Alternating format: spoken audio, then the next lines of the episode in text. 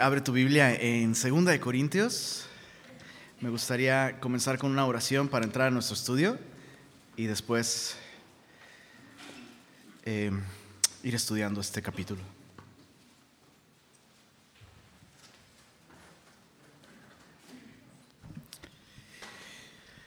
¿Me acompañas a orar?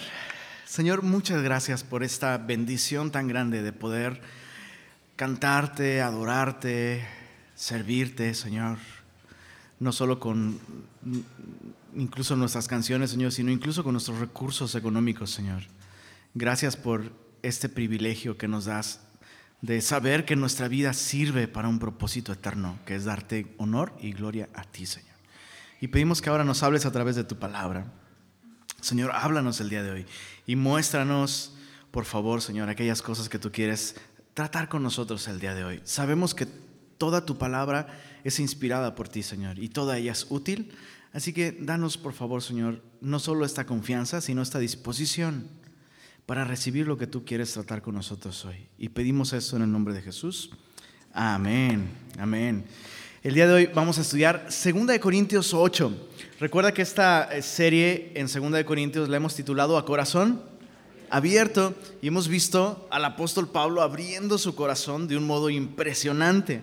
Pero lo, que llama la atención es que Pablo, aunque está abriendo su corazón de un modo específico en esta carta, Pablo ha vivido a corazón abierto. ¿No es así?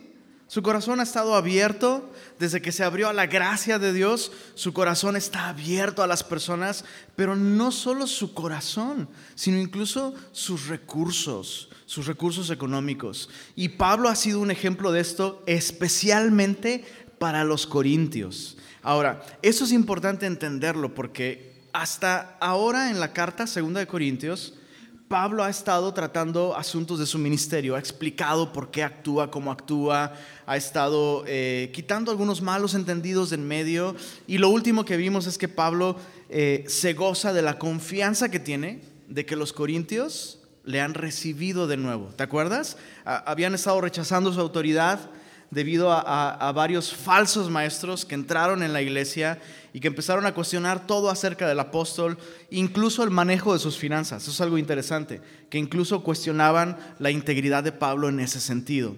Ahora, lo sorprendente es que después de hablarles y explicarles su ministerio, uno llega al capítulo 8. ¿Cuántos lo leyeron esta semana? Lees el capítulo 8 y te da la impresión como de que esto, esto no va aquí. ¿A alguien le dio esa impresión? Es como, oye Pablo, estás tratando asuntos de ministerio y de recuperar la confianza con la iglesia y luego sales con, con, asuntos de dinero. Pero es precisamente ese el punto importante, que verás, pensamos que las finanzas no están para nada conectadas con la vida espiritual del, del cristiano. Y es un error pensar de esa manera. De hecho, es interesantísimo eh, considerar que del total de las enseñanzas de Jesús, un 25% de las enseñanzas de Cristo tienen que ver con las finanzas. Eso significaría que de cada cuatro domingos, si Jesús enseñara aquí, de cada cuatro domingos, ¿cuántos enseñaría sobre dinero? Una vez al mes, bro. Imagínate. Entonces, es bastante. Y, es importante entender entonces, creemos que el dinero no es más importante que otros temas, pero tampoco creemos que carece de importancia.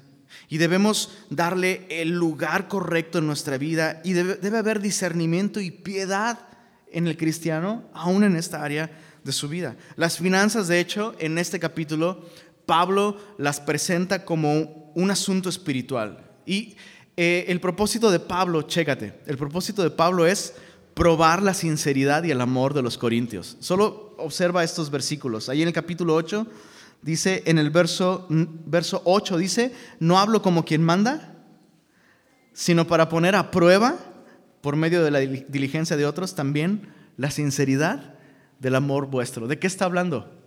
De dinero, de recursos económicos. Ahora, en, en, el, en el verso 24 del capítulo 8 dice, mostrad pues para con ellos ante las iglesias, esto es un grupo de hermanos que iban a recoger esta ofrenda, dice, muestren con ellos, ¿qué dice ahí? No, no se vale, tenemos que leerlo todos en voz alta. Dice, mostrad con ellos La prueba de vuestro amor. Entonces, ¿cuándo fue la última vez que alguien te dijo, oye, dame una prueba de amor? Pero, pero, pero que sea mínimo una Sor Juana, hijo, ¿no? Es interesante que en términos bíblicos eh, nuestros recursos económicos pueden, escucha esto, y deben ser un, fruto de amor. El compartir para las necesidades de otros. El rendir nuestros recursos para los propósitos de Dios es una prueba de nuestro amor a Dios, nuestro amor a sus propósitos y también nuestro amor a otros. Entonces, ojo, en este capítulo vamos a hablar de dinero y vamos a volver a pasar el bote al final para ver si... No, es cierto. Claro que no. Antes de que alguien se pare y se vaya de aquí, estoy bromeando. Estoy bromeando. Eso es una broma. Pero lo que no es broma es que todo este capítulo trata acerca de dinero. Y, y quiero aclararte dos cosas. La generosidad cristiana comienza en el hogar. La generosidad cristiana debe verse en todas las áreas del cristiano. Porque si tú y yo hemos recibido gracia, y vivimos por gracia y todo entonces lo que tenemos, nuestro trabajo, nuestro recurso, todo es por gracia, entonces debemos dar de gracia lo que recibimos de gracia. Y entonces la generosidad en la vida del cristiano, en primer lugar, se ve en su hogar, en su, en su casa, en su familia. Pero puedes rastrear la generosidad del creyente incluso si va a cenar y, va a dejar una propina. El, mesero puede, puede ver, este hombre, algo le pasa, ¿no? algo le pasa ¿Qué le pasa? O ¿qué le pasa? ¿Sabes? O sea, la generosidad del cristiano debe verse en todas las áreas de su vida porque tenemos un Dios generoso. ¿ok? Pero, muy importante, entonces la generosidad se ve en todas las áreas de la vida del cristiano, pero en este capítulo está hablando de generosidad para con la iglesia. Entonces solo, solo quiero aclarar esto. Y, estamos hablando de generosidad para con la iglesia porque eso es lo que toca en el capítulo de hoy. Ya veremos otros eh, eh, pasajes donde hablamos de la generosidad para con otros. ¿Estamos claros? Entonces, solo te voy a pedir dos favores. Uno, no te, no te vayas antes de que acabe el mensaje. y dos, considera lo que la Biblia está diciendo aquí. Un poco de contexto.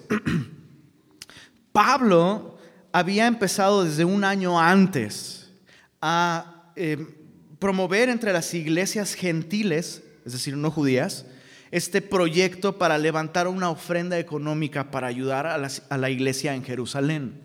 Porque la iglesia en Jerusalén estaba ya padeciendo muchísima persecución.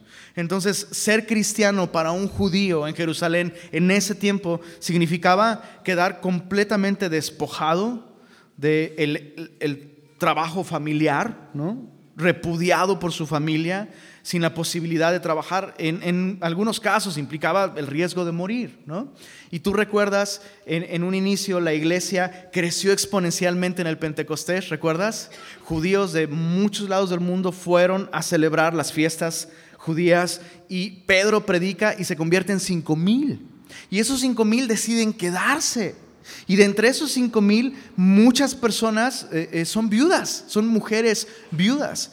Tan, tan, tanto fue que creció la iglesia que la misma iglesia, los mismos creyentes de, allí, de Jerusalén, eh, empezaron a vender sus propiedades para poder apoyar y suplir la necesidad de estas personas. Pero esto duró solo un tiempo. Eh, eh, durante un tiempo no había ningún necesitado entre los cristianos en Jerusalén, cristianos judíos, porque los mismos cristianos suplían esas necesidades. Pero el tiempo pasó y ahora los judíos ya no están pasándola muy bien. Y Pablo, chécate, Pablo propone esto a las iglesias gentiles. Levantemos una ofrenda y llevemos apoyo a nuestros hermanos en Jerusalén, porque somos deudores a ellos, puesto que ellos nos han bendecido espiritualmente, nosotros tenemos que bendecirles económicamente. Entonces, es importante entender que en primer lugar, Pablo no está recogiendo esta ofrenda para sí mismo, y en segundo lugar, que el dinero puede tener repercusiones espirituales impresionantes. Porque los judíos veían con, con cierta desconfianza, con cierto celo a los cristianos no judíos. Y entonces imagínate el fruto de llevarles esta ofrenda de iglesias gentiles. No, yo no, ni siquiera creo que ellos sean cristianos, decían algunos probablemente. Y entonces, ándale, una muestra de generosidad. Entonces esto podía sanar las relaciones, esto podía reconciliar, esto podía abrir un puente de comunión entre ellos. Así que las finanzas son espirituales. Entonces con esto en mente, Pablo le propone a los corintios un año antes, un año antes ellos dicen y prometen que van a participar, pero no lo hacen nunca. Ha pasado todo un año y los únicos que faltan en entregar su ofrenda, ¿quiénes son? Los corintios. ¿Por qué? ¿Por qué se detuvieron tanto? En primer lugar, por su carnalidad. Alguien carnal no, no va a expresar generosidad de ese tipo, pero también porque los falsos maestros han drenado los recursos de la iglesia en Corinto. Entonces, con esto en mente, capítulo 8, verso 1 dice, Asimismo, hermanos, les hacemos saber, ¿qué dice ahí? La gracia de Dios que se ha dado a las iglesias de Macedonia, que en grande prueba de tribulación, la abundancia de su gozo y su profunda pobreza resultaron, abundaron en riquezas de su generosidad. El primer ejemplo que Pablo pone de generosidad son los de Macedonia. Era, una región muy importante. Eh, los cristianos estaban padeciendo persecución en ese lugar también. Y eh, probablemente recuerdas, la iglesia más famosa de Macedonia son los filipenses. Has leído esta carta a los filipenses. bueno, Filipos era la ciudad más importante de Macedonia. Y si lees con atención esa carta de Filipenses, te das cuenta que el motivo de escribir esa carta es que los filipenses le enviaron apoyo económico a Pablo. Y es una carta llena de gozo. Es una carta que registra palabras que todos hemos escuchado como todo lo puedo en Cristo que me fortalece. Y Pablo no está pensando en superar la marca de los 100 metros. Pablo está hablando de sé tener mucho y sé tener poco. Sé tener hambre y sé estar saciado. En todo y por todo estoy enseñado. Todo lo puedo en Cristo que me fortalece. Si te lo quieres aprender, apréndetelo así. Todo lo puedo en Cristo que me Filipenses 4:13. Porque ahí está en Filipenses 4:13. Entonces, qué interesante. Fíjate cómo una carta tan llena de gozo. ¿Te ha bendecido esa carta de a los filipenses? Fue el resultado de que los filipenses apoyaron económicamente al apóstol. Y mira el fruto de eso. Ha bendecido a cristianos por generaciones. Los recursos económicos pueden tener un impacto espiritual. Entonces, ahora en esta ocasión, Pablo los pone como ejemplo. Y lo increíble es el principio que aprendemos de este ejemplo de los de Macedonia. Número uno, dar pese a las circunstancias. Alguien que ha experimentado la gracia de Dios, así como Pablo dice de ellos, les hacemos saber la gracia de Dios que le fue dada a ellos. ¿Y cómo vemos esa gracia, Pablo? Dieron a pesar de las circunstancias. Los macedonios no tenían circunstancias favorables, para nada. El texto lo describe como grande prueba de tribulación. Grande prueba de tribulación. Cada palabra en esa oración es grave cuando se aplica al sufrimiento de cristianos. Otro, otro texto que dice ahí, profunda pobreza. Describe a alguien totalmente desposeído es el nivel de, pobreza más profundo, profunda pobreza. Eh, eh, en otras palabras, alguien en profunda pobreza es alguien a quien tú y yo llamaríamos un pordiosero. ¿Qué viene a tu mente cuando te digo pordiosero? Alguien completamente destituido de recursos para cuidar de sí mismo. Y en esas condiciones, ellos abundaron en riquezas de su generosidad. Explícame eso. ¿Cómo puede alguien en medio de tanta necesidad abundar en generosidad? Es increíble eso. La gracia de Dios. La gracia de Dios es lo único que puede explicar esto. Abundaron en riquezas de su generosidad. Entonces, las circunstancias jamás deben ser un impedimento para la generosidad. Como dice Warren Wiersbe, cuando has experimentado la gracia de Dios en tu vida, no usarás las circunstancias como excusa para no dar. Y con mucha frecuencia esa es nuestra excusa para no dar y para no practicar la generosidad cristiana. Y, pensamos, bueno, ya, ya que venga el aguinaldo. O pensamos, bueno, bueno, ya llegó el aguinaldo, pero ya que pase el buen fin. ¿No? Y, siempre estamos excusándonos en nuestras circunstancias para no dar. Quiero preguntarte esto, ¿en qué circunstancias sí seríamos estimulados a dar por las circunstancias? Nunca, nunca. Es la gracia de Dios la que debe motivarnos, no las circunstancias. Si no das un peso cuando tienes 10, no vas a dar 10 pesos cuando tengas 100. Es así de sencillo. Y los macedonios son un ejemplo de esto. Pero ellos no solo dan a pesar de las circunstancias. También versos 3 y 4 nos enseña que hay otro rasgo del dar con gracia. Dice, pues doy testimonio de que con agrado han dado conforme a sus fuerzas y aún más allá de sus fuerzas. Leamos el verso 4, dice, pidiéndonos con muchos ruegos que les concediésemos el privilegio de participar en este servicio para los santos. ¡Qué impresionante! Pablo dice, doy testimonio. Es, una palabra muy solemne. O sea, no es una impresión que Pablo tiene, me da la impresión Parece que lo han dado con gusto. No, es un testimonio, doy testimonio, testifico que han dado con agrado. La palabra agrado se puede traducir como felicidad. Han dado con felicidad, han dado alegremente. Entonces, mucho ojo, no solo hay que dar a pesar de las circunstancias, hay que dar con agrado y con felicidad. Es increíble, pero creo que la felicidad, el gozo y la alegría está en peligro de extinción entre cristianos. ¿Verdad? ¿Lo has notado? Es, más, simplemente, ¿has conocido cristianos a, los que, ¿qué onda, bro? ¿Cómo estás?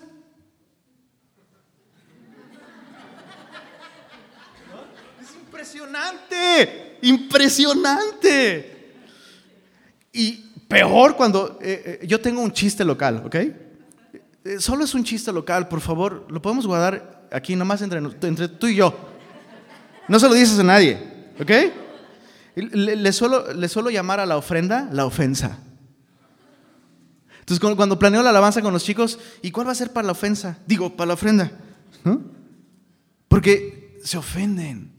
La gente se ofende con la idea de que tú y yo debiéramos adorar a Dios con nuestros recursos. Lo último que vemos en los cristianos el día de hoy, tristemente, es gozo.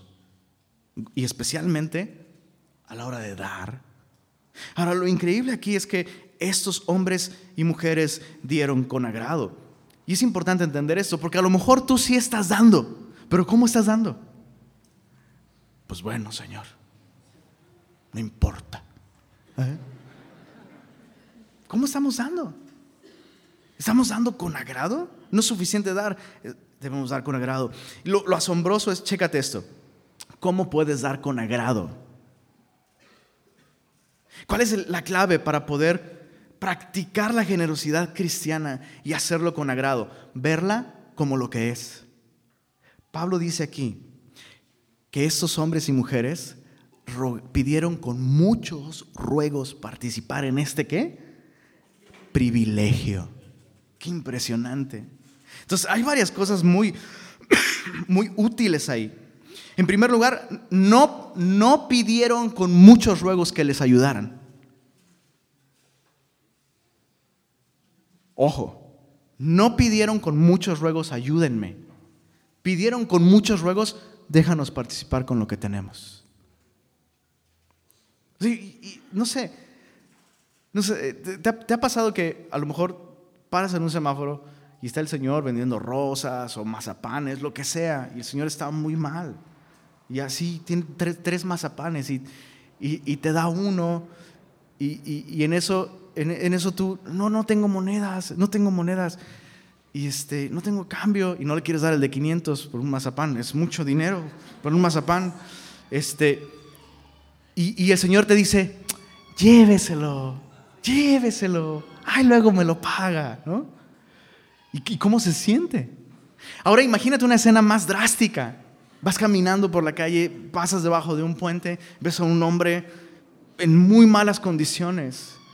Y, no sé, No, se me ocurre, tú vas sin bufanda, hijo, y vas estornudando, y el, y el hombre en el piso, con guaraches, short, pero bufanda, ¿no?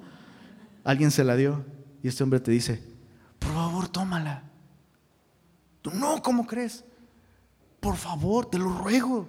No, de ningún, no, yo debería ayudarte. Te lo ruego, por favor, tómala. ¿No? Es un ruego, te lo, te lo, así, muchos ruegos. Es impresionante.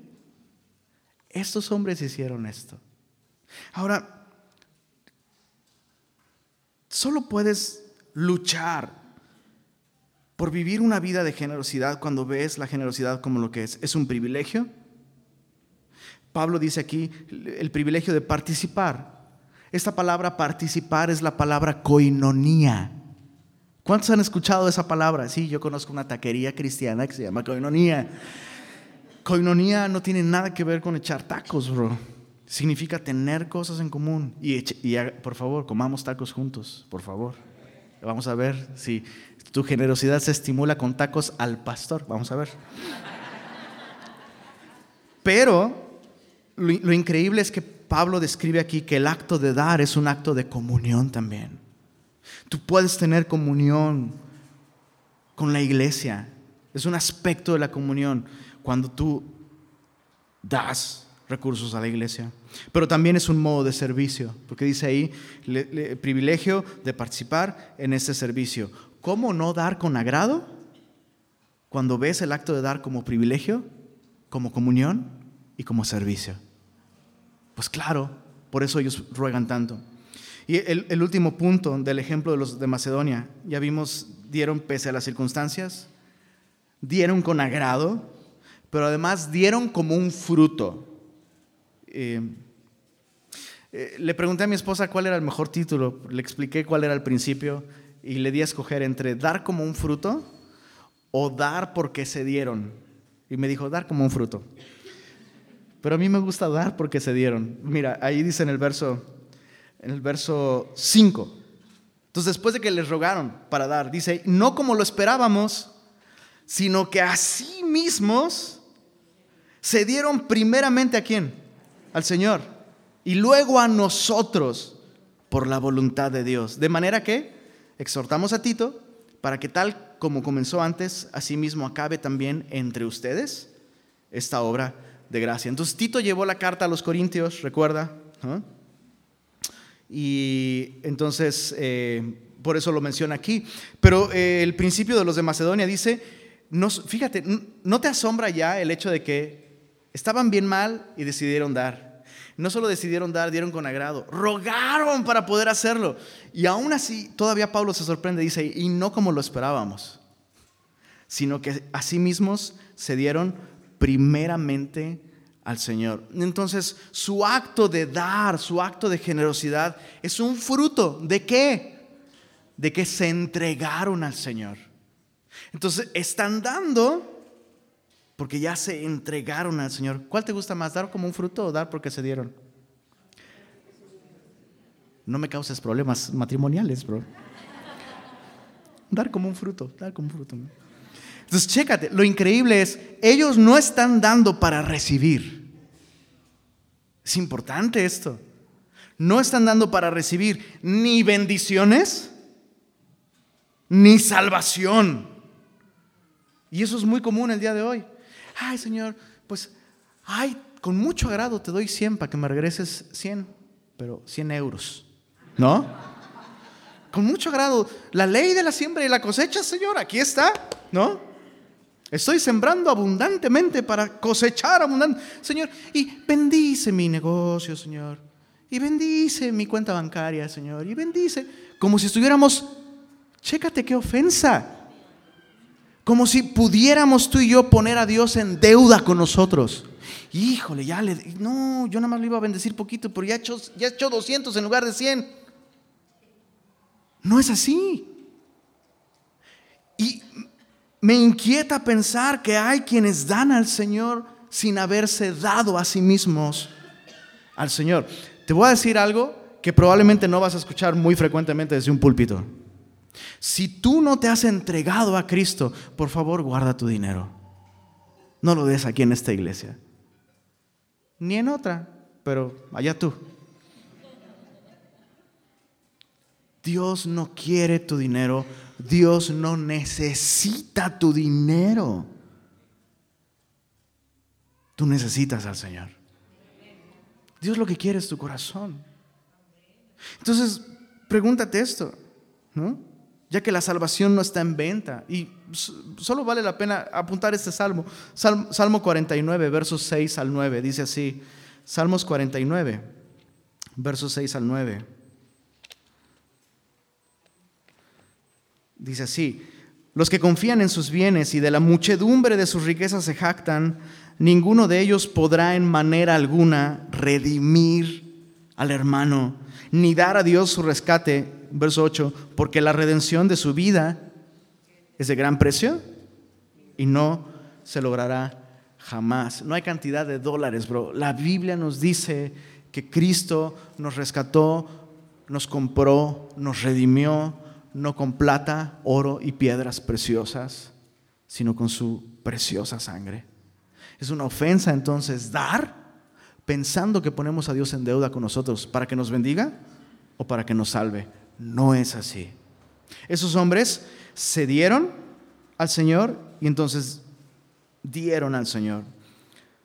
Chécate ese principio que aprendemos aquí. Es imposible dar dinero para recibir salvación, pero también es imposible recibir salvación y no dar dinero no da recursos económicos. Es un fruto. Primera de Timoteo 5.8 lo dice de esta manera. Perdón. Primera de Timoteo 5.8. Si alguno no provee para los suyos, yo tengo esto subrayado, y mayormente para los de su casa, ha negado la fe. ¿Y qué dice? Es peor que un incrédulo. Entonces otra vez la generosidad comienza en casa, no se limita a la casa. Pero eh, chécate, la falta de generosidad, en los casos en los que debemos, debemos ejercitarla, es como negar la fe. Y Pablo dice ahí, la Biblia lo dice ahí, alguien que niega la fe es peor que un incrédulo. Entonces, ¿será importante la generosidad? Es muy importante. Increíble ejemplo de Macedonia, ¿verdad? Veamos el, segundo ejemplo, el ejemplo de Jesús. Verso 7 eh, en adelante dice, por tanto, como en todo abundáis, en fe, en palabra, en ciencia, en toda solicitud, eran cristianos muy activos, servían todo el tiempo, hacían obra de ministerio, dice, y como abundan en vuestro amor para con nosotros, abundad también en esta gracia. No hablo como quien manda, me encanta, sino para poner a prueba, por medio de la diligencia de otros, también la sinceridad del amor vuestro.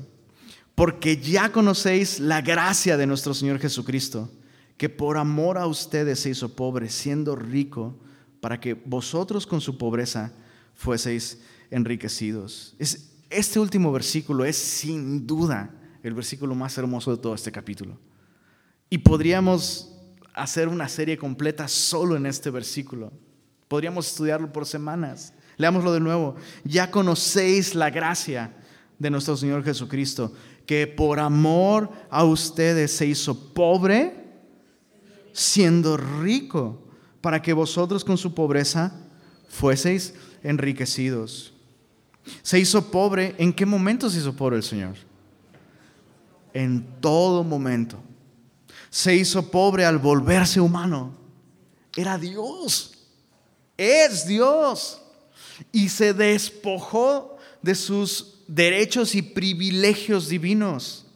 Se despojó de su majestad para envolverse en piel y limitarse a un lugar, a un momento en el tiempo. Se hizo pobre al volverse humano. Pero además se hizo pobre al venir como bebé. Porque pudo venir humano, pero un humano que no fuera carente y necesitado y dependiente. Pero no solo eso, se hizo pobre al nacer en un hogar pobre. De todas las familias en donde Jesús pudo haber escogido nacer, Jesús no nació en un palacio. Jesús nació en un pesebre. Se hizo pobre no solo al nacer en esas condiciones, muchas gracias, gracias. Se hizo pobre al vivir como siervo. Porque piensa, pudo venir humano, venir como bebé, nacer en un hogar pobre y de pronto el milagro, ¿no? Todos los muebles en la mueblería de José se, vuelven de oro, ¿no? Gran riqueza. Pero escogió vivir humildemente y vivir como siervo. Pero escucha, eso es lo peor de todo. La mayor miseria a la que se sujetó el Salvador fue la miseria de la cruz. Se hizo pobre al morir no solo como pecador, sino como todos los pecadores. Jesús cargó todos nuestros pecados en la cruz. Jesús vivió, es la única persona que ha vivido la ruina total y absoluta bajo la justicia y la ira de Dios. Eso es importante entenderlo. ¿Consideras que la, que la mayor pobreza del hombre es la espiritual? ¿O consideras que la mayor riqueza del hombre es la económica? Chécate eso, el, el mundo mide la calidad de vida del hombre de acuerdo a sus ganancias económicas. No voy a hablar de Monterrey, no voy a hablar de Monterrey, no voy a hablar de Monterrey. Nota mental.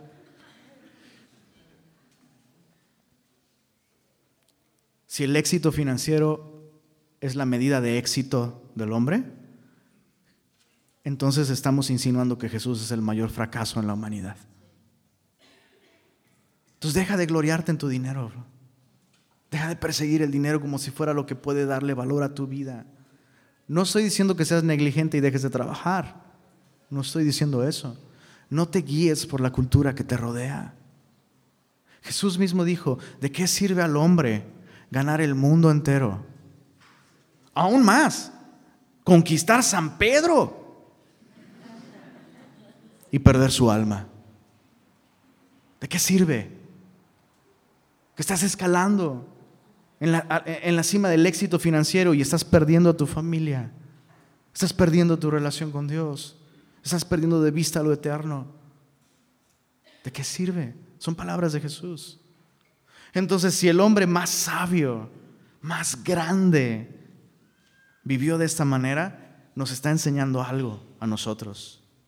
Ahora Jesús se hizo pobre de todas estas maneras, la más importante, la espiritual, para enriquecernos con su pobreza. Eso, eso es clave, porque Jesús lo hizo voluntariamente. Nota cómo no lo despojaron, Él se despojó. No lo hicieron pobre, Él se hizo pobre. No le quitaron su vida, Él entregó su vida. Eso es generosidad. Y la generosidad del cristiano debe ser de la misma manera, voluntaria, sin que te la pidan. Es importante. Por eso es tan lamentable ver de pronto, híjole, me ha tocado ver servicios cristianos donde 50 minutos pedir la ofrenda, ¿no? 10 minutos de mensaje y al final otra ofrenda de amor, ¿no? Y es lamentable. No, debe ser así porque eso ya no es generosidad. Debe ser voluntaria para que sea eh, eh, generosidad. Ese es el ejemplo de Jesús. Se entregó voluntariamente por amor. Pero hay otra cosa importante también. Pablo dijo en el verso 7, como en todo abundáis, y menciona entre todas esas cosas, menciona la solicitud. O sea, los corintios eran bien pilas para salir y hacer esto, para servir, para lo que sea. Bien pilas. Hay que, necesitamos voluntarios para... Ahí están, bien pilas. Y tienen mucho conocimiento y tienen muchos dones y un alto calibre en gracias espirituales. Pero Pablo dice, están como chuecos. Están creciendo chuecos porque están creciendo para todos lados menos para este. Entonces, abundan en todas esas cosas, abunden también en esta gracia, en la gracia del dar, los corintios creían que su solicitud o servicio era un sustituto para la gracia y no es así. Eh, algunos pastores tal vez incluso piensan de esa manera. Como estoy sirviendo, pues yo estoy exento de dar. No es así. Es más, desde el Antiguo Testamento, la Biblia ordena que los sacerdotes que recibían ofrendas presentaran sus propias ofrendas al Señor. Entonces, chécate esto, servir no es un sustituto para el acto de dar. Y nuestro mejor ejemplo, una vez más, es el Señor Jesucristo. Marcos 10, 45 nos dice, porque el Hijo del Hombre no vino para ser servido, sino servir y todavía dar, bro. Y, no, no dar cosas, dar su vida en rescate por muchos. Entonces, esta debe ser nuestra manera de vivir, servir y dar. Las dos cosas son expresión de generosidad y lo vemos en el ejemplo de Jesús. Ahora, versos, versos 10 al 12, leamos, dice, y en esto doy mi consejo. ¿No te encanta cómo Pablo ha sido muy claro con que esto debe ser algo voluntario? No está mandándoles nada, no está obligándolos a nada, está poniendo a prueba, sí, y les aconseja, les aconsejo. Dice, porque esto os conviene a vosotros, chécate esto, que comenzasteis antes no solo a hacerlo, sino también a quererlo desde el año pasado. Se ha perdido un año. Comenzaron con la intención y con la acción, pero se detuvieron. Y dice, porque si primero hay la voluntad dispuesta, subraya eso en tu Biblia, será acepta según lo que uno tiene, no según, ¿qué dice ahí? Lo que uno no tiene. Eso es importante. Muchas veces leemos este, este versículo y nos vamos con la finta, ¿no? Pensamos que Pablo está hablando aquí de dar proporcionalmente. Tu ofrenda va a ser en base a lo que tienes, no en base a lo que no tienes. Y para esto un ejemplo. Ese es, es un ejemplo verífico, ¿eh? verífico, bro. Es de, verdad, no me lo contaron, lo vi. No voy a decir con quién, pero lo vi hace muchos años. Yo antes de congregarme en Semilla me congregaba en otra iglesia. Y en alguna ocasión llegó a esa iglesia uno de esos predicadores invitados, ¿no? y sacó el famoso pacta con Dios. ¿Has oído eso? ¿Has escuchado el pacta con Dios? ¿Nadie lo ha escuchado? Ay, gracias a Dios. Es una práctica horrible, donde el, predicador ofrece ciertos favores o, o, salud o el milagrito o, o ya te va a dar el anillo, ¿no? Lo que sea, pero pacta con Dios. Y entonces aquellos que quieren pactar con 100 y aquellos que quieren pactar con 200 y hacen filas, ¿no? Y entonces los que van a pactar con 500 pasan acá, ¿sí, no? El, único, ¿no? Y, es, terrible. Y entonces una personita, me acuerdo muy bien, así de, necesito pactar con Dios. Ahorita vengo, voy al cajero. ¿Cómo? Pero tienes problemas económicos. Sí, sí, pero saco de la tarjeta, de la de crédito, de la de crédito. Es para pactar con Dios. No, no, de ninguna manera. Porque esa persona está dando algo que no tiene, bro. Y ahorita, y ahorita alguien, ay, así no. Pues no, así no. Dios no, Dios no te está llamando de esa manera a practicar la generosidad. Eso no es generosidad, es ingenuidad. Es mala decisión, mala mayordomía. Es problemas para el matrimonio. Porque aparte era una hermanita. Ahorita yo voy a sacar, ¿no? Terrible. Pero no es de lo que Pablo está aquí hablando. Aunque sí hay que dar en base a lo que tienes. No, por favor, no saques un crédito en el banco para pactar con Dios. No lo hagas. Pero Pablo está hablando aquí no de proporción, sino está hablando de... Mira, el verso 12 es la clave. Voluntad dispuesta. Voluntad dispuesta. Tengo la voluntad, pues da. no, pues no. No me preparé. Entonces, en, la cuestión del dar, la intención no es lo que cuenta, bro. ¿Tiene sentido lo que te estoy diciendo? O sea, ellos comenzaron el año pasado, no, sí, sí, vamos a entrar. No, ya no se pudo. ¿Por qué? Pues, híjole, pues Ya ni me acuerdo en qué gasté, en qué... No, ya no me acuerdo, pero ya no se pudo. Pero Dios ve la intención. No. en el acto del dar, la intención no es lo que cuenta. Tu ofrenda va a ser acepta según lo que sí diste, no lo que intentabas dar. Otra historia de esas de, predicadores, ¿no? Un, este, un esposo sale de viaje, entonces le deja a la esposa algo muy sabio, ¿no? Esto de, de dejarles la administración de los recursos es muy sabio. ¿Cuántas esposas van solas al súper? Así, tienes prohibido acompañarme al súper, esposo, porque tú gastas mucho. Es muy sabio, es muy sabio. Entonces este hombre sale de viaje le deja como los gastos de, las semanas y le, deja la ofrenda. Le deja la ofrenda. Ahí está el sobre de la ofrenda. Entonces esta mujer llega tarde al, servicio, justo al momento y por las prisas agarra y da todo. Ups, ups. Y entonces, eh, pues le habla a su esposo, ¿no? Y oye, híjole, no, ¿cómo te lo explico? Di todo, no te preocupes, te voy a depositar este, pues bueno, pues más bendición, ¿no? Piensa él, el Señor va a tomar en cuenta esa cifra más grande. Entonces eh, eh, se entera un hermano de lo que pasó y, el hermano le dice, ¿cuánto tenías la intención de dar? Tanto. ¿Y cuánto diste? Tanto. Bueno, Dios va a tomar en cuenta la primera, la primera cifra, lo, lo que tú querías dar, ¿verdad? Porque no era tu intención dar lo otro. No era tu intención dar lo otro. Entonces, por si a alguien le pasó, pues no, no, no vale.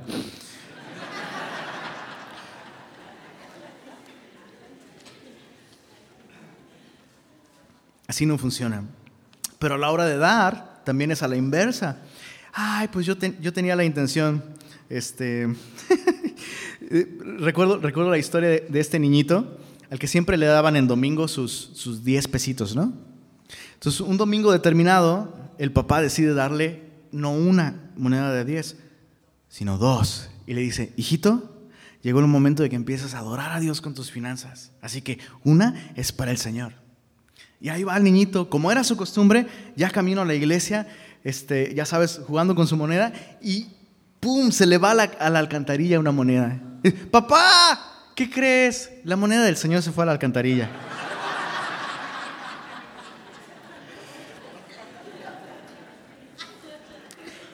Pero bueno, el Señor vio mi intención. No, mijito, no es así. Importante. Bueno, basta de chistes.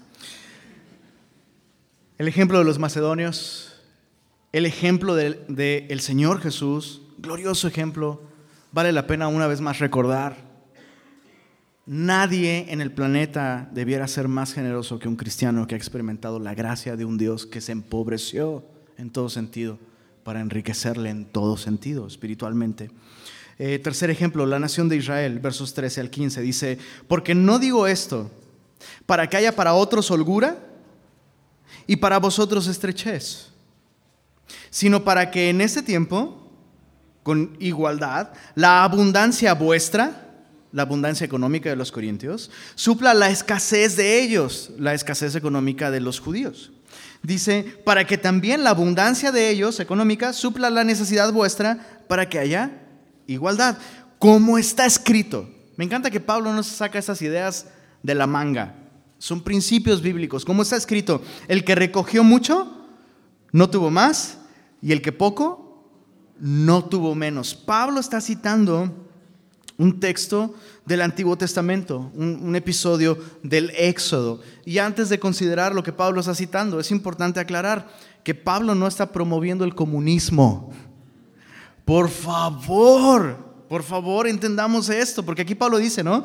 Dice, no digo esto para que haya para otros holgura y para vosotros eh, estrechez, sino para que en este tiempo con igualdad la abundancia vuestra supla la escasez de ellos, ¿no? Y muchos dicen, mira, comunismo, no es comunismo. Y muchos otros citan incluso los primeros capítulos de Hechos, donde la iglesia suplía la necesidad de otros. Dice, y nadie decía ser suyo propio nada. Y vendían sus propiedades, las traían a los pies de los apóstoles. Mira, comunismo. No, no es cierto. Esta práctica de tener todo en común al principio en la iglesia, en primer lugar, fue temporal. Tan es así que ahora los gentiles tienen que enviar una ofrenda a los judíos en Jerusalén. Ya no están practicando eso. En segundo lugar, esa práctica de dar lo que unos tienen para que otros tengan lo que no tienen, esa práctica fue voluntaria, no impuesta. El comunismo dice, lo tuyo es mío. La generosidad cristiana dice, lo mío es tuyo. Es voluntario, es muy distinto. Y en tercer lugar, esa práctica se dio en un contexto de persecución. ¿Ok? No de desempleo. Muchos cristianos, híjole, e, es, triste, ¿no? Pero a veces hombres que por alguna razón, todos podemos pasar momentos difíciles, chicos.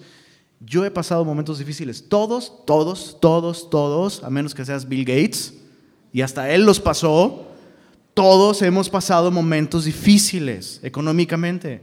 Ya les he contado de aquella ocasión en la que, estando mi esposita embarazada, una noche yo solo tenía cinco pesos en mi bolsa, bro.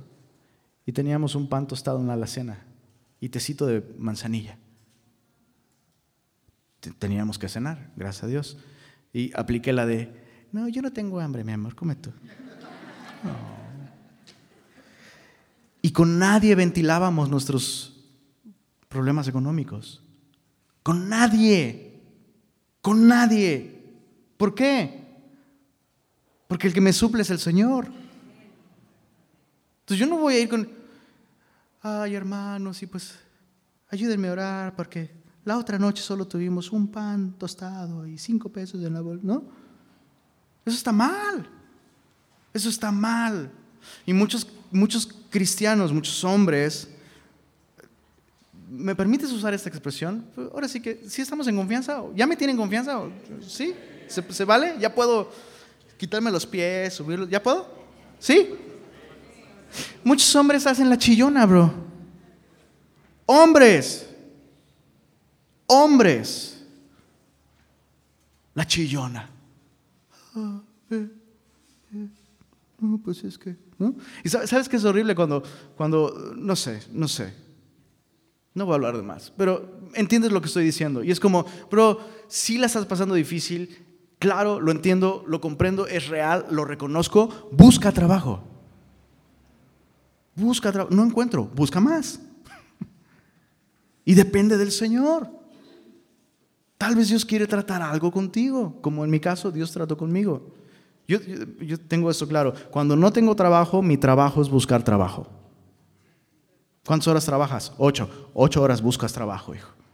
Y así vivimos, mi esposa y yo, ese tiempo. Ese tiempo, ¿eh? No, quiero que alguien salga. Oye, que esta semana el pastor nada más tenía un pan y cinco pesos y un té de tila. No, e, eso, eso fue en ese tiempo. Y en ese tiempo mi manera de vivir era así. Y mi esposa te puede dar testimonio de eso. Yo no estaba en casa, salía a buscar trabajo. Y en ese tiempo no había, no había Instagram, no había nada de esas cosas. Yo era bueno para sacar fotografías. Entonces, me, así me empleé haciendo eso. Hacía fotografías de eventos sociales, Y videos, y un chorro de cosas. Y Bro, Dios suplió. Pero entonces la iglesia no es, la iglesia no es para que me suplan mi necesidad, bro. La iglesia no es para que me suplan mi necesidad. ¿Podemos repetirlo todos en voz alta, como dos o tres veces? La iglesia no es para que suplan mi necesidad. El que suple mi necesidad es el Señor. Entonces, busca al Señor y busca trabajo. Y sé un buen mayordomo. Sé un buen mayordomo. Bueno, ya quedamos claro que el comunismo no es bíblico, ¿va? Ok. Lo siguiente, Pablo dice, como está escrito, el que recogió mucho no tuvo más, el que poco no tuvo menos. Está citando un episodio de Éxodo capítulo 16, la historia del maná.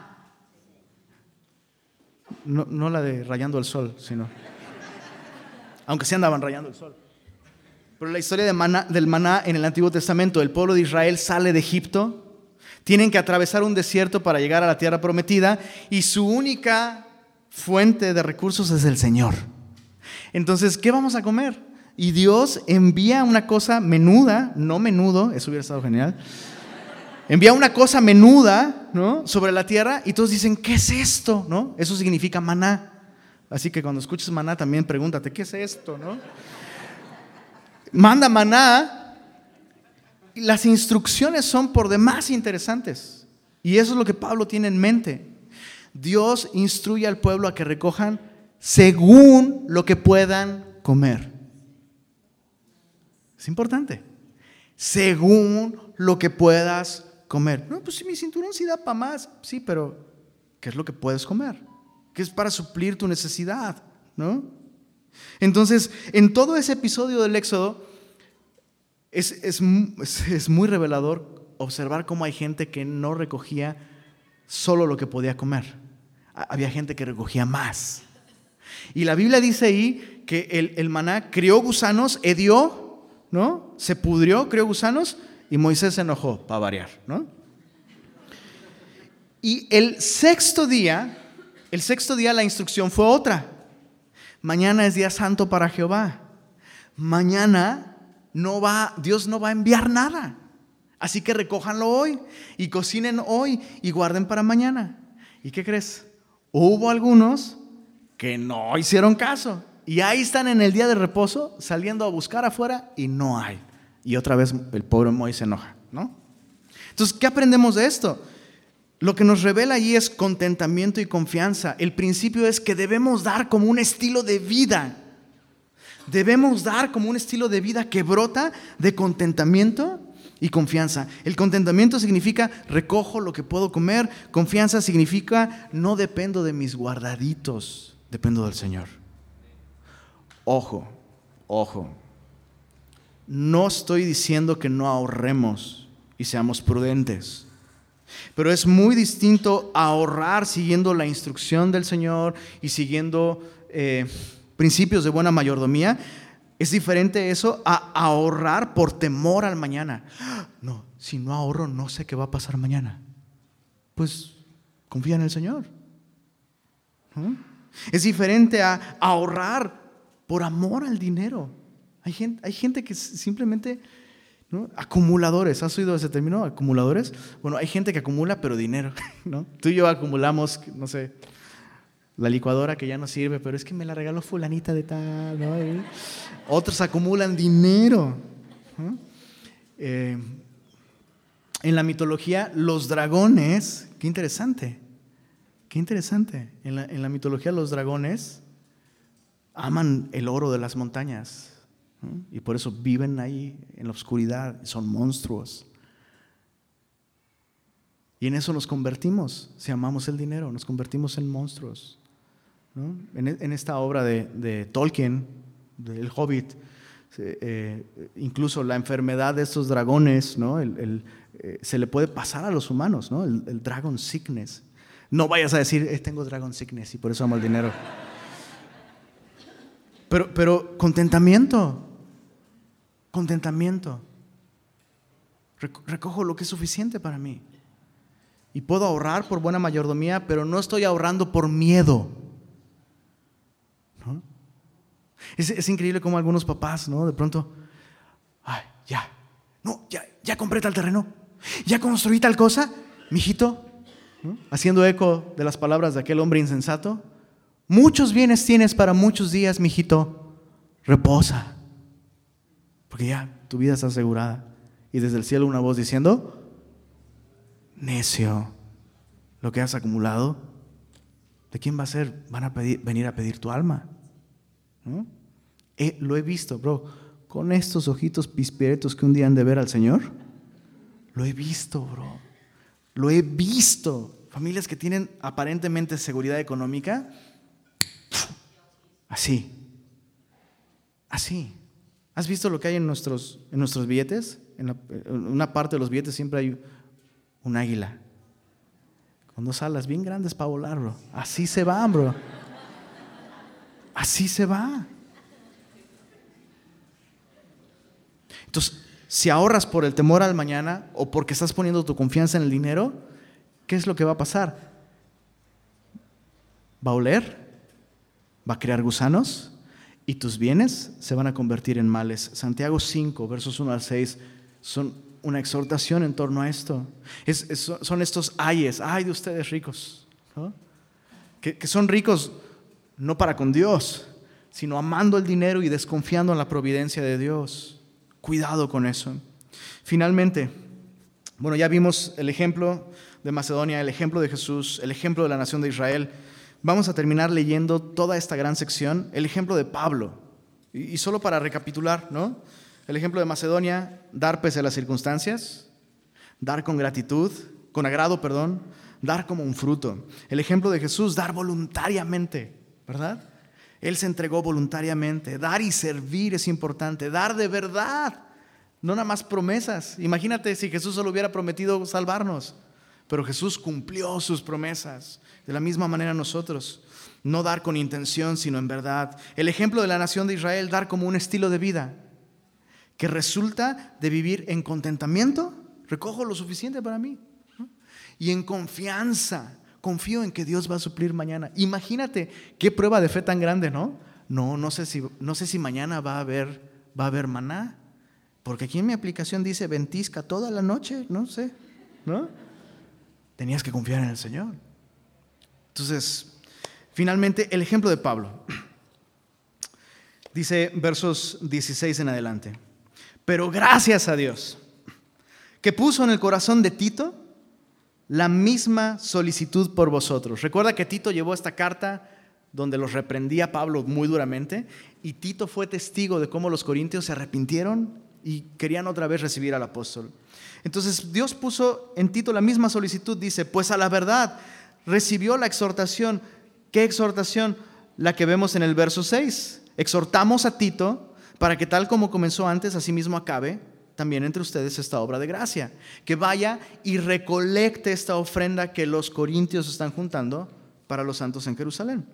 Dice, pero estando también muy solícito, por su propia voluntad partió para ir a, vosotros. Y enviamos juntamente con él al hermano cuya alabanza en el Evangelio se oye por todas las iglesias. Entonces mandan a Tito, pero Tito no va solo, va con alguien más. ¿Quién es? El texto no nos lo dice. Pero el texto da suficiente información para que quien lee la carta diga, ah, ya sé quién es. Dice aquí, enviamos al hermano cuya alabanza en el Evangelio se oye por todas partes. Esta persona es conocida por amar el Evangelio. Es conocida por predicar el Evangelio, por la causa del Evangelio. Todo lo que esta persona hace o deja de ser tiene como eje central el Evangelio y su difusión. Entonces cuando Pablo menciona a esta persona que va con Tito, ya saben quién es. Dice, y no solo esto, sino que también fue designado por las iglesias como compañero de nuestra peregrinación para llevar este donativo que es administrado, ¿qué dice ahí? Por nosotros para gloria del Señor mismo y para demostrar vuestra buena voluntad. Eh, perdón, antes de avanzar con, la lectura, el ejemplo de Pablo es un ejemplo de cómo ellos están usando estos recursos, cómo están recolectando estos recursos y administrando estos recursos. Lo hacen para la gloria de Dios. Entonces, si tú y yo ofrendamos, si tú y yo somos diligentes en nuestros recursos económicos, debe ser para gloria de Dios. Y eso requiere diligencia y voluntad. Se mencionan en estos versículos. Diligencia y voluntad. No va a suceder sin estas dos cosas. Por eso siempre decimos, cuando recogemos ofrendas aquí, siempre decimos, no decidas aquí, prepara en casa tu ofrenda. Es una cuestión de diligencia. Si decides aquí en el momento, te va a pasar como la señora que, ay, eché lo de la quincena, ¿no? Eso no glorifica al Señor debe ser diligente y voluntario. Y escucha esto, la proclamación del Evangelio debe ser el motivo.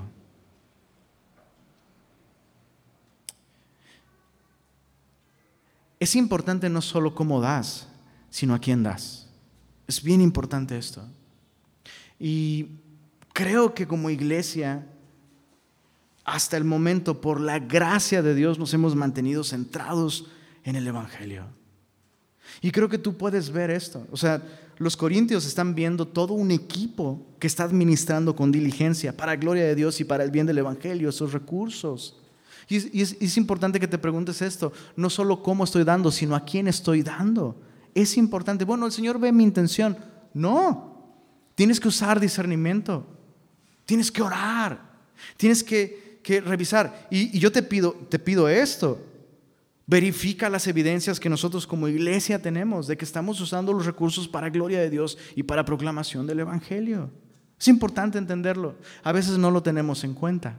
Y no me gusta mucho hablar de esto porque pareciera que estoy tirándome guayabazos a mí mismo o a semilla.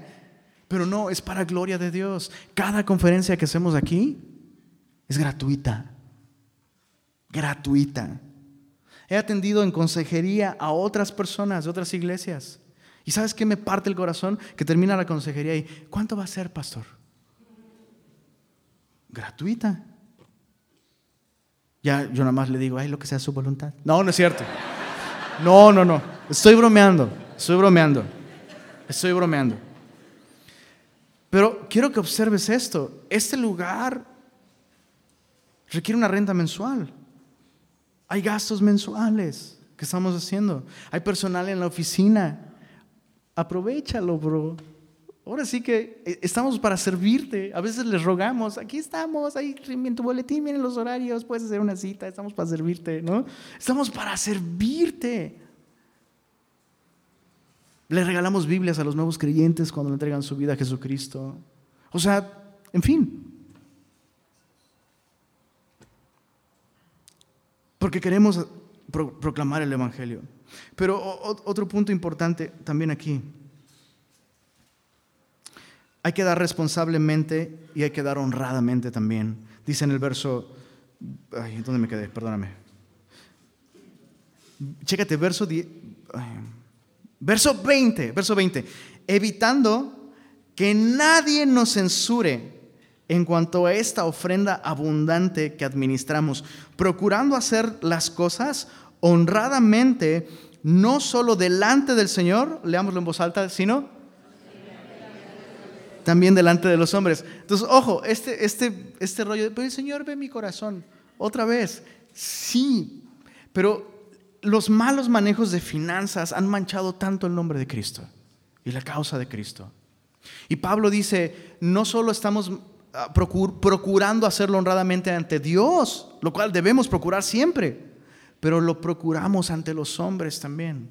Semilla de mostaza está debidamente dada de, dada de alta ante nuestro sistema de administración tributaria. ¿Sabías eso? Pagamos impuestos. Eh, todo lo que compramos, absolutamente todo lo que compramos, requerimos factura para esto. Incluso, eh, o sea, la, renta del lugar. Es decir, lo que estamos haciendo lo estamos haciendo delante de los hombres de un modo honrado también. Y, no, no, solo eso, o podría decirte muchas otras cosas que hacemos. Pero Creo que estamos viviendo de un modo, como Pablo dice, evitando que nadie nos censure en cuanto a los recursos que administramos para gloria de Dios. Ahora, chécate esto. ¿Cómo vamos? ¿Vamos bien? Eso es importante, eso es bien importante. Dice Pablo, evitando que nadie nos censure en cuanto a esto. Y hay gente que lo está censurando. Hay gente que está hablando mal de él en cuanto a los asuntos económicos. Y sabes, no es sorprendente porque también de Jesús hablaban mal en cuanto a sus asuntos económicos. ¿Quieres saber quién fue el primero que cuestionó y censuró a Jesús por las ofrendas que recibía? Judas. El clásico y viejo canto, ¿no? ¿Cómo Jesús está recibiendo este perfume y tantos niños muriéndose de hambre en África? Judas, bro. Bro, ahí está en la Biblia. No mencionó los niños de África, pero tantos pobres. Con esto se hubiera... Increíble. Increíble. ¿Sabes qué es lo impresionante? Hijo, perdón. Soy muy consciente de Judas. Lo tengo bien presente. Eh, eh, eh, lo estudio, lo medito porque no quiero evitar caer caer ahí. Lo increíble es que Judas, que está censurando a Jesús por recibir esos recursos, Judas tomaba de la bolsa, bro. Entonces, chécate, cada persona, cada persona que forma parte de una congregación y que empieza, si esta congregación no está usando mal los recursos, sino los está usando bien, va a haber personas que aún así van a hablar mal y van a censurar. ¿Y cómo es que, no? Tiro por viaje, bro. Las personas que se expresan así son personas que no solo no dan, son personas que roban, que le quitan a la iglesia. Solo era importante, ¿verdad? Este paréntesis. Otra vez, porque Pablo está siendo intachable y hay personas que lo están tachando. Jesús hizo las cosas de un modo intachable y el más cercano, uno de los suyos, está cuestionando y contaminando a los otros. Y los otros, sí, sí es cierto. Imagínate, imagínate. Entonces, lo que quiero decir es, debes tener confianza en el ministerio al que le estás, confiando tus recursos. Y examina, examina lo que estás haciendo en ese sentido. No es nada más, pues yo estoy dando, pero ¿a quién? ¿A quién? ¿Cómo? ¿Mm? Dice el, el verso 22, enviamos también con ellos a nuestro hermano cuya diligencia hemos comprobado repetidas veces en muchas cosas y ahora mucho más diligente por la mucha confianza que tienen vosotros. Otra vez, la confianza mutua es importante. Una cosa más, Pablo dice, hacemos las cosas honradamente delante de los hombres también. Eso es importante y lo había olvidado. Hay un tiempo en el que recogemos las ofrendas. Hay un tiempo específico para esto. Y ningún servidor, ni tu servidor, va a recibir jamás ofrendas fuera de ese tiempo. Ha habido gente que, eh, por la razón que sea, no, digo eso para condenar a nadie, de verdad, se nos puede hacer tarde a muchas personas por muchas razones. Llegas tarde, ¿no? Ah, ya pasó la ofrenda. Pero yo traigo mi ofrenda. Y nuestro, nuestra indicación es la próxima semana, hermanita. La próxima semana, hermano. ¿Por qué? Porque hay un tiempo para hacerlo, donde hay testigos. Todos estamos viendo que ese dinero no, me lo están entregando a mí. No, me lo están, no se lo están dando al pastor, se lo están dando al Señor. Y un equipo recoge las ofrendas. Y un equipo cuenta las ofrendas. Y hacemos un depósito. Y el equipo de administración de Semilla México está viendo cuánto está entrando. Y con facturas cuánto se está gastando. Y, y no lo hacemos solo, escucha, no lo hacemos solo porque debe ser así. Están cuidándome también a mí. Me puede dar Dragon Sickness en cualquier momento, bro. A todos nos puede pasar. A todos nos puede pasar. Y amo mi iglesia porque mi iglesia me cuida en ese sentido. Nunca cuenta solo la ofrenda, tú no la recibes. Es increíble. Yo, bro, yo mejor, ¿qué tengo que estar haciendo ahí? ¿Ah? Y te digo todo esto para que tengas confianza. Si tienes alguna duda, alguna pregunta, con mucho gusto estoy para servirte y puedo contestar tantas preguntas como me sea posible en torno a este tema. Pero es, importante esto, es importante. Eh, dice el verso 23. Bueno, perdón, ¿sabes, ¿sabes qué me encanta a la hora de pedir la ofrenda? Si vienes aquí por primera vez, bro, ¿cómo te lo explico? Qué increíble. Que, que nadie nos robe esta nuestra gloria de hacer las cosas de este modo tan honroso para el Señor. Ahora sí, en cuanto a Tito es mi compañero y colaborador para con vosotros, en cuanto a nuestros hermanos, son mensajeros, esa es la palabra ángelos, lo cual indica que muy probablemente había pastores como parte de esta gran comitiva. No hay una persona administrando estos recursos, hay un equipo cuidándose unos a otros, todo de un modo transparente, y personas de confianza, eh, mensajeros de las iglesias, gloria de Cristo, y me encanta el verso 24. Mostrad pues para con ellos ante las iglesias, ¿qué dice? La prueba de vuestro amor y de nuestro gloriarnos respecto de vosotros. Entonces, ¿qué onda? ¿Amas tu iglesia? A ver pues. ¿Dónde está la prueba? Chécate. ¿Dónde está tu tesoro? Está tu corazón. Entonces nuestras finanzas sí revelan. ¿Qué nos importa? Nuestras finanzas sí revelan aquello que amamos. Y muy importante antes de terminar, al final de cuentas este asunto de la generosidad no es un asunto de finanzas, es un asunto de experimentar la gracia de Dios. Otra vez, no hay otro mensaje más glorioso que este. Somos generosos porque tenemos un Dios que generosamente se entregó por nosotros. Para, escucha esto, medítalo, asómbrate, bro. Para perdonar y borrar todos nuestros pecados. Todos. Así que no doy para que Él me bendiga o para que Él me salve o para que Él me perdone. Eso no me salva. Confiar en su generosidad es lo que me salva.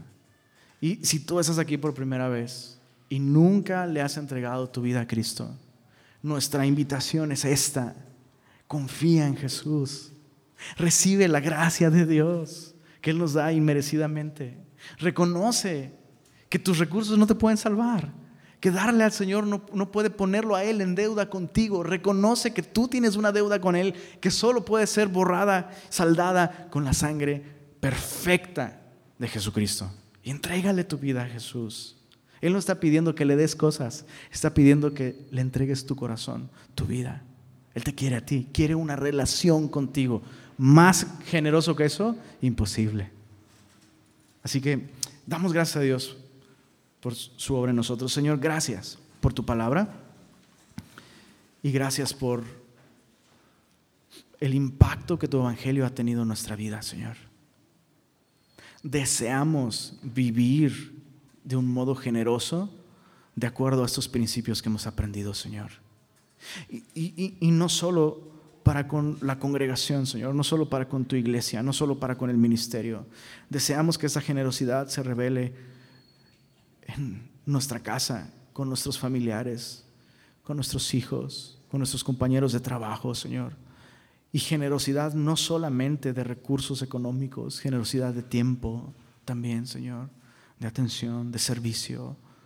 Ayúdanos, por favor, Jesús, a vivir como tú, a imitar tu ejemplo, Señor. Y servir y dar nuestra vida a tu causa. Gracias, Señor jamás podríamos, jamás, Señor, podríamos pagar todo lo que tú nos has dado en esa cruz. Gracias, Señor. Y te pedimos, Señor, por aquellos que aún no han tomado esta decisión, que el día de hoy puedan tomar esta decisión de arrepentirse de sus pecados y confiar, confiar en ti. Trae salvación, trae nuevos nacimientos este día, Señor mientras consideramos cómo tú te despojaste de todo para darnos vida eterna. Trae fe, trae convicción. Y pedimos esto para tu gloria, Jesús. Amén.